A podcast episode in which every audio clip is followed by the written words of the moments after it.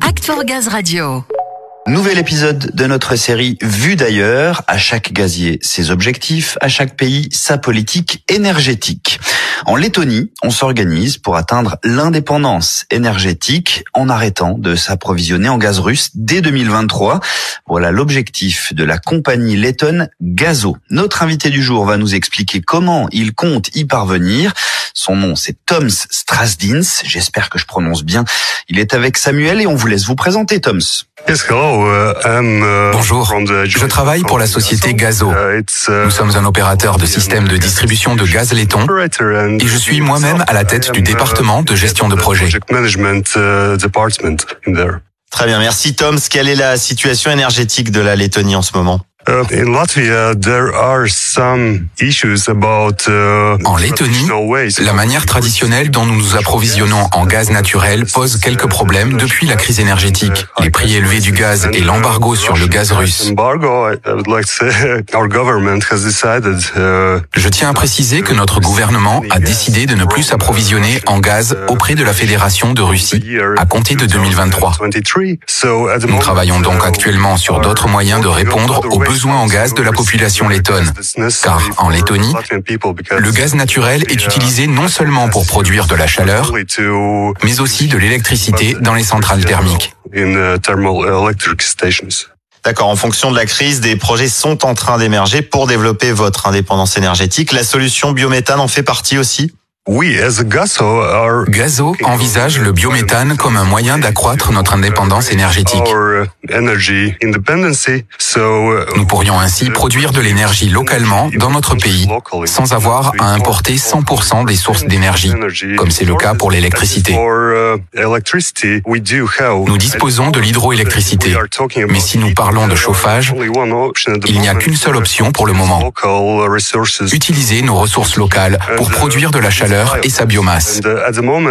Pour le moment, en tant que gestionnaire de réseau de distribution de gaz naturel, nous étudions d'autres moyens de produire de l'énergie localement et le biométhane est évidemment l'une des possibilités. Bon, le biométhane est donc une possibilité pour répondre aux besoins énergétiques du pays. C'en est une dans de nombreux autres pays également. Quelles sont les contraintes auxquelles vous devez faire face pour ce développement? Des problèmes de réglementation notamment? Uh, nous avons quelques difficultés avec la réglementation parce que nous n'avons pas d'expérience dans le domaine du biométhane. Et cette année, en 2022, uh, nous avons résolu certains problèmes de législation. Pour l'instant, nous détenons la législation permettant d'injecter du biométhane dans le réseau de distribution et nous travaillons sur toutes les réglementations techniques, sur la manière de procéder et sur les questions de qualité. En fait, tout ce qui concerne l'aspect technique de l'injection de biométhane. D'accord, c'est un peu ce que vous êtes venu chercher ici en France en visitant des sites, un partage d'expériences, des idées, des solutions, des ouvertures de possibles partenariats également? Uh, Oui, c'est vrai. Uh, Nous sommes arrivés en France avec l'objectif principal d'acquérir certaines des bonnes pratiques de la France et éventuellement de les adopter en Lettonie. Car comme nous pouvons le voir en France, le domaine du biométhane se développe très rapidement.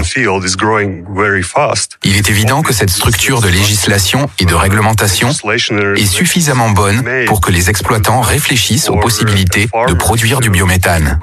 Et je pense que c'est l'un des objectifs actuels de la Lettonie. Oui, on doit bien l'avouer avec GRDF, la France a un peu cette image de pionnière sur le gaz vert, le biométhane, d'exemple à suivre. Vous avez ou vous envisagez aussi d'aller étudier ou de vous inspirer des solutions énergétiques d'autres pays? Je pense à l'Allemagne par exemple. Uh, oui, bien sûr. Nous avons visité d'autres pays, y compris les pays baltes, uh, l'Italie, et nous essayons d'obtenir les meilleures uh, données possibles pour comparer l'expérience de ces pays et choisir la meilleure solution à adapter dans notre cas. Très bien, merci beaucoup pour cet éclairage, Tom Stradins. Thank you. Merci. Oui, un grand merci à vous. Pal dies, comme on dit en laiton. Merci Google Trad. Le partage d'expérience, c'est en effet la meilleure des solutions pour avancer dans la même direction ensemble. Et oui, une opinion certainement partagée par nos invités hein, du monde entier. Rendez-vous donc avec le prochain dans une semaine, Ludo. Et n'oubliez pas, hein, tous ces épisodes, vous allez pouvoir les retrouver euh, sur Act for Gaz. Bien entendu, vu d'ailleurs, ça continue.